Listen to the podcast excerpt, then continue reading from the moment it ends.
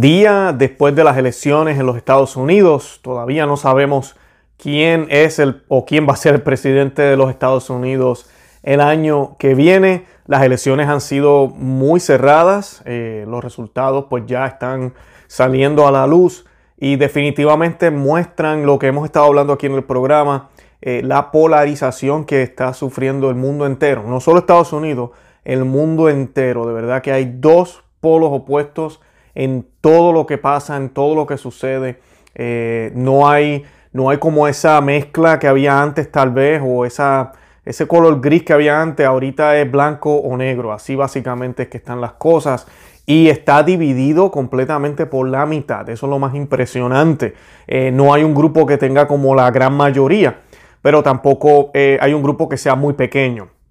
Y estamos nosotros los cristianos. Y de eso yo quiero hablar hoy. Vamos a estar hablando un poco de los resultados de las elecciones, qué significa todo esto, qué podemos esperar. Pero también vamos a hablar de cuál debería ser la actitud de nosotros los cristianos y qué es lo que realmente importa. Porque pues a veces yo escucho comentarios como si el Salvador no fuera Cristo y fuera otra persona. Y tenemos que tener mucho cuidado en caer en esas posturas. Sí entendemos que tenemos que apoyar unas agendas eh, a veces en esta tierra, ¿verdad? Para poder eh, llevar el reino de Dios a, más personas y para que nosotros podamos eh, perseverar como católicos en cierto sentido, ¿verdad? Pero realmente eso no es necesario. Lo único que es necesario es la gracia. La gracia que viene de, Dios eh, a través del Espíritu Santo dada por el sacrificio de nuestro Señor Jesucristo en el nombre de Jesús. Eso es lo que necesitamos. Así que de todo eso vamos a estar hablando hoy.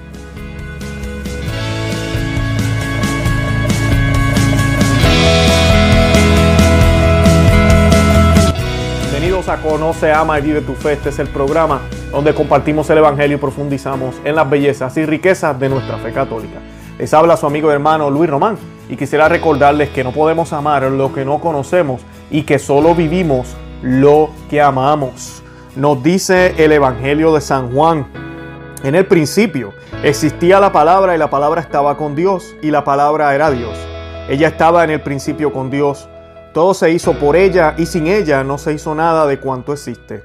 En ella estaba la vida y la vida era la luz de los hombres.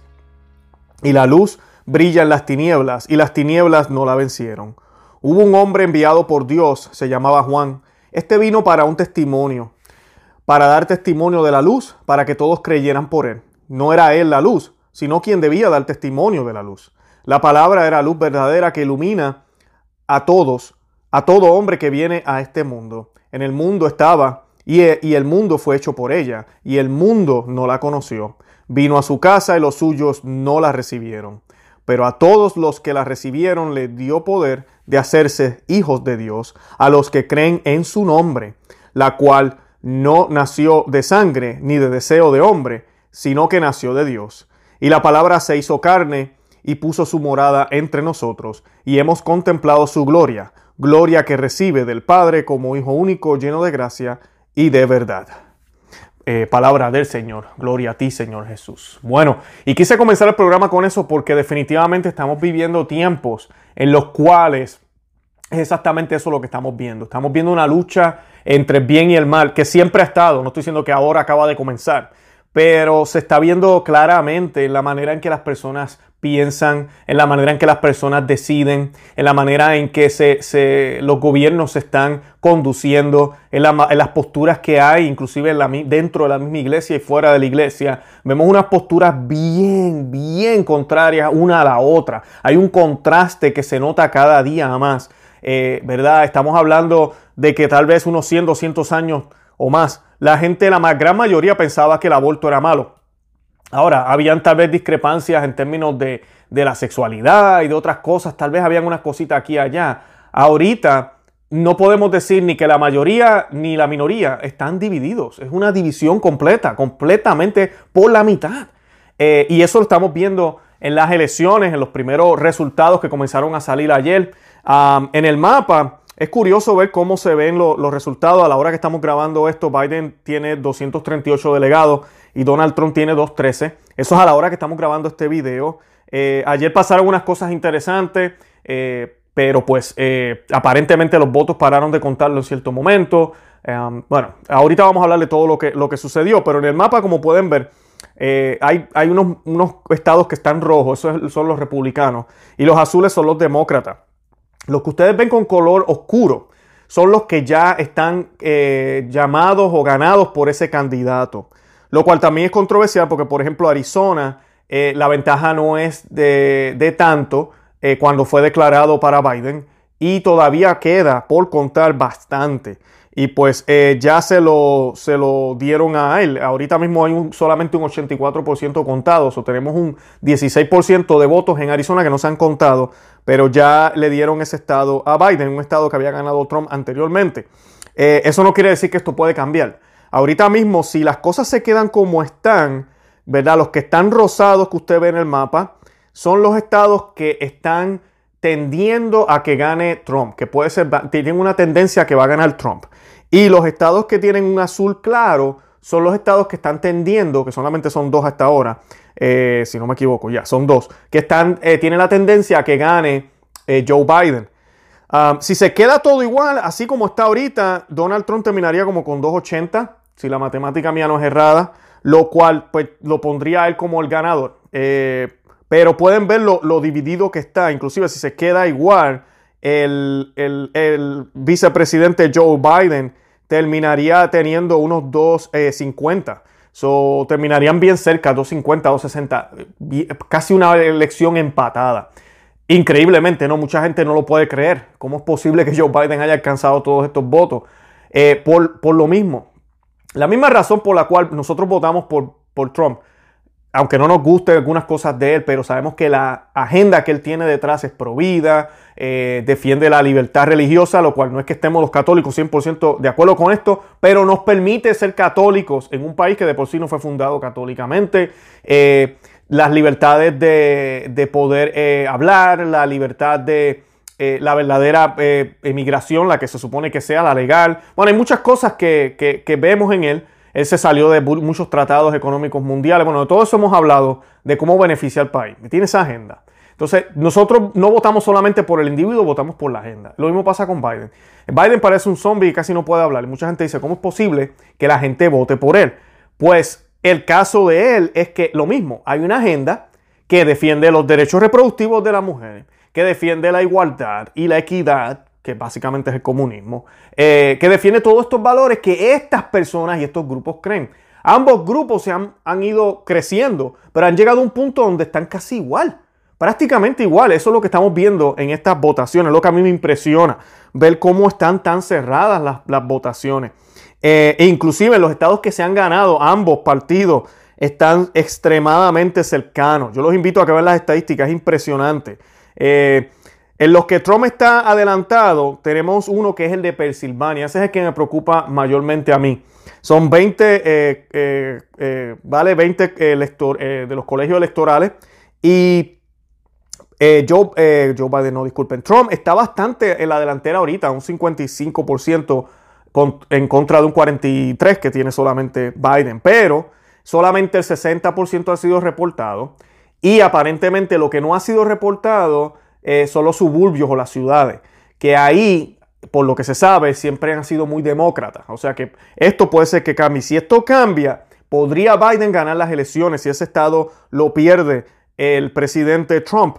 Además de eso, Arizona, que era el que estaba hablando ahorita, pues puede haber sorpresa, porque si, si para que Trump no pierda, si Biden gana Pensilvania, Trump tendría que ganar Arizona, lo cual está difícil, pero no es imposible, ¿verdad? Tenemos un 16% ahí. Alguna gente dicen que eso es posible, que se cambie.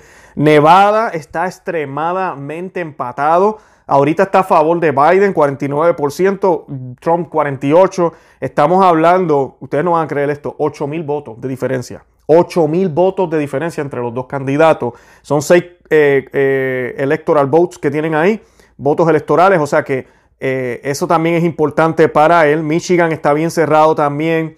Eh, así que puede pasar una o la otra. De verdad que sí, puede pasar una o la otra. Y pues eh, tenemos que orar para que pase lo que pase. Y este es mi punto. Pase lo que pase, sea acogido por el pueblo estadounidense de una manera normal. algunos vamos a estar un poco tristes, enojados si gana Biden, pero seguir hacia adelante, la vida continúa. Y para nosotros los cristianos lo más importante es nuestra fe nuestra vida de gracia con el Señor. Así que que así sea, ¿verdad? pero que no sea, por ejemplo, si Biden gana, entonces esto se vuelva loco y la gente quiera destruir el sistema entero porque ahora saben que tienen la luz verde con este presidente. O si Trump gana, que empiecen protestas y protestas porque no piensan que el sistema está trampeado, como decimos en Puerto Rico. El sistema está mal y entonces tenemos que sacar a este hombre a la mala, a la fuerza de la Casa Blanca. Y eso tampoco queremos que suceda por el bien de nuestra familia, por el bien de nosotros, por el bien de nuestro, de nuestro país. Y pues eh, lo que les quiero compartir para que tengan una idea, ayer Trump hizo unas declaraciones, Biden también, eh, Trump eh, las hizo bastante temprano en la mañana, pero las hizo después de Biden. Dice, el presidente Donald Trump dijo esta mañana temprano, se dirigió al personal de la Casa Blanca para celebrar las victorias republicanas actuales y entregar un mensaje sobrio alegando fraude electoral. Ganamos estados y de repente dije, ¿qué pasó con las elecciones? Está apagado, dijo Trump. Porque, porque sabes, sabes lo que pasó. Sabían que no podían ganar, así que dijeron vayamos, vayámonos a la corte. El presidente dijo que había estado prediciendo un recurso demócrata a los tribunales desde que escuchó que iban a enviar decenas de millones de votos, porque o iban a ganar o si no ganaban nos llevaban a los tribunales. Eh, Trump revisó las victorias republicanas en Florida, Texas, Ohio y Carolina del Norte y luego declaró que después de eso todo se detuvo. El presidente parecía estar refiriéndose a una historia de que algunos estados habían anunciado que habían decidido dejar de contar las papeletas por la noche. Esto es un fraude público eh, estadounidense, dijo el presidente. Esto es una vergüenza para nuestro país. Nos estábamos preparando para ganar estas elecciones. Francamente, ganamos estas elecciones. Trump dijo que el objetivo de la Casa Blanca ahora era garantizar la integridad de las elecciones por el bien de esta nación. Queremos que la ley se use de manera adecuada, así que iremos a la Corte Suprema de Estados Unidos. Continuó. Queremos que se detenga la, votación, no queremos que encuentren boletas a las 4 de la mañana y las agreguen a la lista. Para mí es un momento muy triste. Ganaremos esto y en lo que a mí respecta, ya lo ganamos. Y pues estas, estas afirmaciones de Trump han, formado controversia. Primero porque ya él está reclamando que ganó. Eh, yo honestamente no, no, no creo que es prudente que él diga eso. Eh, si las cosas siguen como va, ya, sí, él va a ganar.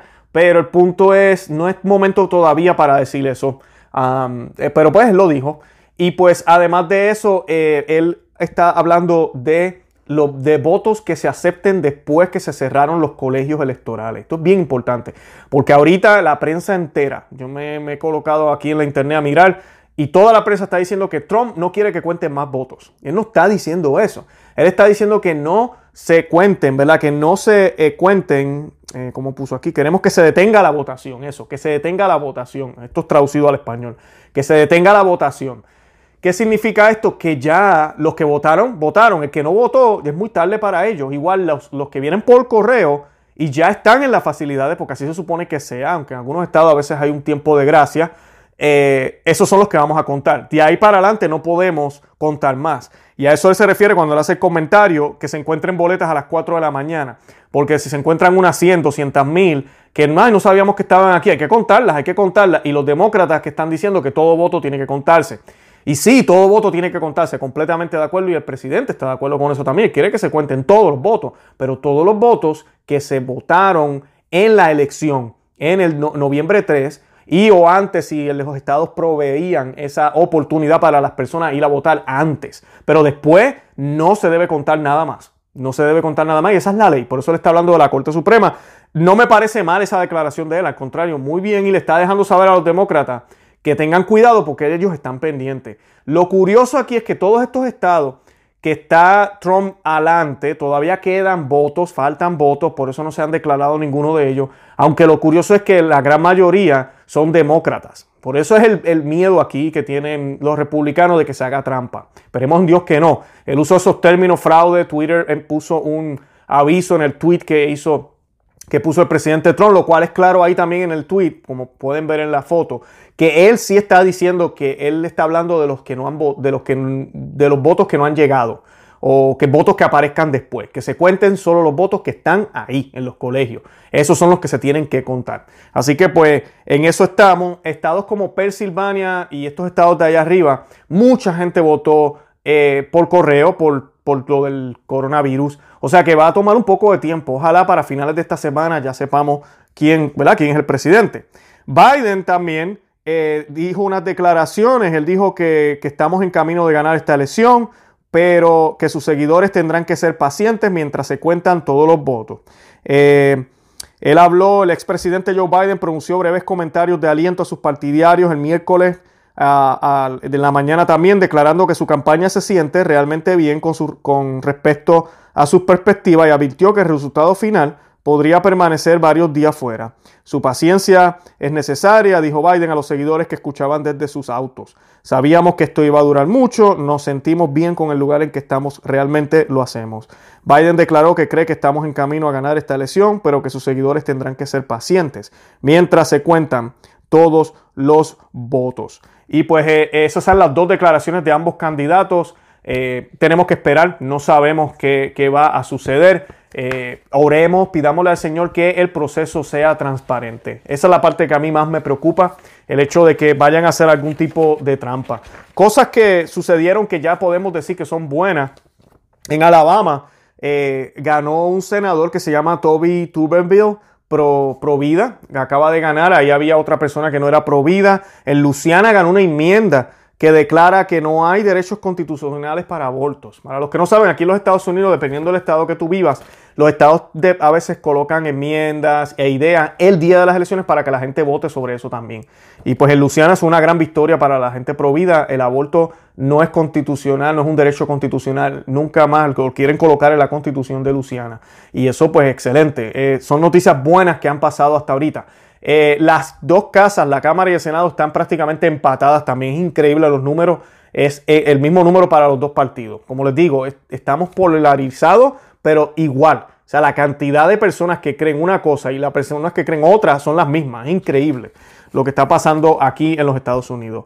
Eh, cosas malas o noticias malas. tenemos a Sarah McBride, es el primer hombre que dice ser mujer, ganando el Senado. Esto es en Delaware. Eh, así que vamos a tener un transgender en el Senado por primera vez. Alejandra Ocasio Cortés ganó, eh, la, que radical, puertorriqueña radical de Nueva York, y Ilhan Omar también, eh, que son personas que han hablado del comunismo abiertamente, de muchísimas cosas, y ganaron otra vez su silla. Así que pues eso son malas noticias. Yo para cerrar el programa quiero compartirles un pasaje de la Biblia y quiero que vayan a Hechos 4.12. Dice, porque no hay bajo el cielo otro nombre dado a los hombres por el que nosotros debamos salvarnos. ¿Y de quién está hablando eh, el libro de los Hechos de los Apóstoles? Está hablando de Jesucristo. ¿Y por qué les digo esto? Porque independientemente de quién gane, puede ganar Trump inclusive. Eh, mm, nos salvamos. No, no nos salvamos. Esta batalla va a seguir. Y esta elección para mí yo la estoy viendo como si hubiésemos escaneado la población estadounidense, lo cual puede también reflejar lo que el mundo cree. Y hemos visto cómo está, esto está dividido. Uno de los dos polos va a reaccionar primero. Uno de los dos polos va a ser más astuto que el otro. Uno de los dos polos posiblemente va a usar la violencia. Posiblemente va a utilizar métodos mucho más directos. Y tenemos que orarle a Dios porque nosotros los cristianos somos los que estamos en el medio. Y cuando digo en el medio no me refiero a que ninguno de estos dos polos cree lo que nosotros creemos, no. Posiblemente nosotros estamos en uno de esos polos. Pero al final del día, ¿ok? Lo más importante para nosotros es Cristo. Yo podré estar en este lado donde se defiende todos los valores conservadores, donde se defiende la familia tradicional, donde se defiende eh, mi, fe cristiana, donde se habla de, de los verdaderos eh, obligaciones y derechos que tenemos los seres humanos, todo eso, pero eh, yo no puedo quedarme ahí, yo tengo que poner mi vista hacia el cielo, vivir aquí en la tierra, claro que sí, con los pies en la tierra, pero tener mi vista puesta en el cielo, porque no tan solo es esta lucha que tengo aquí, sino que también es una lucha que el demonio está eh, tratando de hacer que yo caiga, que yo también puedo caer por mis pasiones, que puedo caer por la tentación, que puedo caer por mi enojo y frustración por lo que pasa en el mundo. Hay tantas pruebas que tenemos que tenemos que enfocarnos en Él, en Jesús. Y mejor ejemplo para poder seguir ese camino es la Santísima Virgen María, quien llegó hasta el pie de la cruz, en medio de soldados y personas que querían matar a su hijo, en medio de la acusación tan grande de blasfemia y de mal persona que le estaban haciendo al inocente, al santo de santo, a nuestro Señor Jesucristo. Una mujer, la madre de Jesús, la madre de Dios, fue caminando y llegó hasta los pies de la cruz. Y ahí se quedó viendo cómo moría su hijo. Su dolor fue inmenso y fue grande. pero ahí estuvo, no se movió ni titubeó, se quedó ahí firme fuerte porque sabía que aunque era doloroso era necesario, porque sabía que era el regalo de amor más grande que Dios nos había dado. Y nuestro Señor Jesucristo nos ha dado la oportunidad a ti y a mí de poder hacer lo mismo por los demás, entregar nuestra vida por los demás. No hay amor más grande que el que entrega el amor por, por su hermano, por sus amigos. Y nosotros estamos llamados a entregar nuestra vida por el mejor de los amigos, que es quien Cristo. Entregar la vida por lo que creemos, entregar la vida por lo que vivimos, pero también estamos llamados a entregar la vida por los que amamos aquí, seres humanos alrededor de nosotros también. Y estamos llamados a cargar la cruz. Dice Jesucristo, aquel que no carga la cruz no es digno de mí. Aquel que no carga su cruz y me sigue no es digno de mí. Así que esta es la cruz que nos ha tocado vivir. Vivir en tiempos confusos, vivir en tiempos donde hay esta confusión dentro y fuera de la iglesia donde hay confusión donde quiera, donde a veces es bien difícil saber qué es bueno y qué es malo. Y en estas elecciones estamos viendo cómo los polos están listos para la batalla. Entonces tú y yo tenemos que decidir primero que nada en qué polo vamos a estar, pero además de eso, con quién vamos a estar y qué armas vamos a utilizar y de dónde vamos a obtener esa fuerza. Esa fuerza debemos obtenerla de Dios y las almas es la gracia que Él nos da. Las almas, las armas, disculpen, que tenemos son las sagradas escrituras, los sacramentos, todas esas eh, armas que nos dejó nuestro Señor para luchar esta batalla. Eso es lo que tenemos que tener en mente y siempre tener en cuenta. Yo los voy a seguir informando qué pasará luego con esto de las elecciones. Tenemos unas cuantas entrevistas que queremos compartirles también, pero estaba esperando a que pasara todo este revolú, como dicen en Puerto Rico, de las elecciones y sé que eso es lo que quieren escuchar y pues aquí se lo estoy compartiendo lo poquito que sabemos hasta ahora. Más tarde tal vez sacamos otro video o mañana para ver qué, eh, qué ha pasado con toda esta situación. Yo les pido que oren el rosario, no solo por Estados Unidos, sino por el mundo entero, para que el mundo entero se convierta a Cristo. Eh, y nada, los amo en el amor de Cristo. Les pido que visiten el blog conoce ama que se suscriban aquí al canal y que compartan este video en todos los medios sociales, Facebook, Instagram y Twitter. De verdad que los amo en el amor de Cristo y Santa María, ora pro nobis.